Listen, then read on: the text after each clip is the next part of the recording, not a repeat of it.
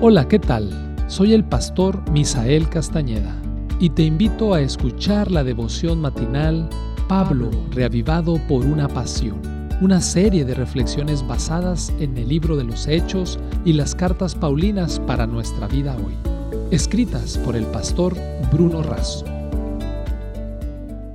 Te doy la más cordial bienvenida a la reflexión matinal Pablo, reavivado por una pasión. Deseo que recibas muchas bendiciones en este día y puedas gozar de tu familia, de tus seres queridos y las personas con la cual tú te relacionas. El texto para el día de hoy lo encontramos en Filipenses capítulo 3 versículo 1. Por lo demás, hermanos, gozaos en el Señor. Para mí no es molestia el escribiros las mismas cosas, y para vosotros es útil. El título Del crematorio al paraíso. El capítulo 3 de Filipenses nos presenta al menos siete ideas. Número 1 Debemos vivir teniendo como base la alegría de Cristo, que consiste en vivir a la luz de la voluntad de Dios. Número 2. Estemos atentos a los malos líderes religiosos que quieren desviarnos del camino de Dios enseñando doctrinas que no son correctas. Número 3. Nada de lo que hagamos o conquistemos personalmente puede contribuir a nuestra salvación. Número 4. Todo lo que conquistemos con Cristo es mejor y más grande que todo lo que podamos conquistar por nosotros mismos. Número 5. Necesitamos vivir enfocados en la salvación, caminando firmemente hacia el blanco, dejando todo lo que nos distrae. Número 6.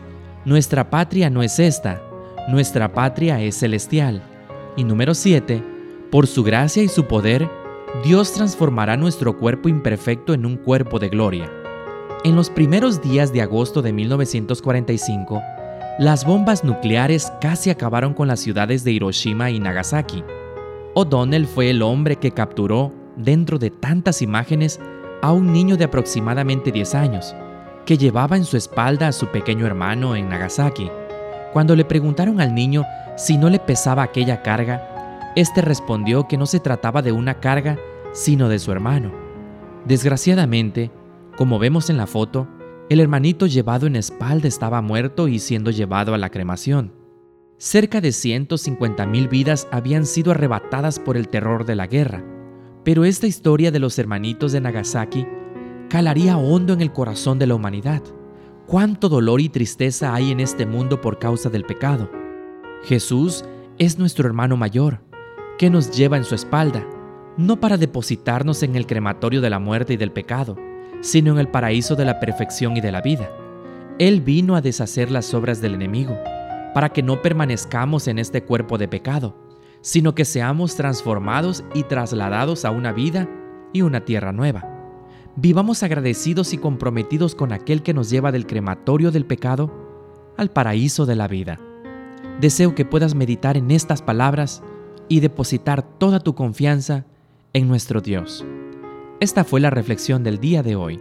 Que Dios te bendiga.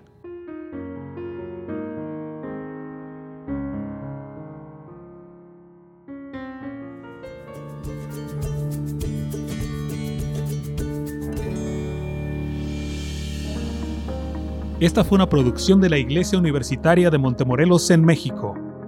Te saluda el pastor Francisco Soto. Hasta la próxima.